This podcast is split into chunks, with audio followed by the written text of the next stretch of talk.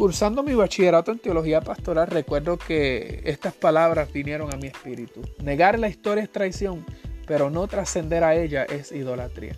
Recuerda que en el proceso de aprendizaje en ocasiones es también necesario desaprender.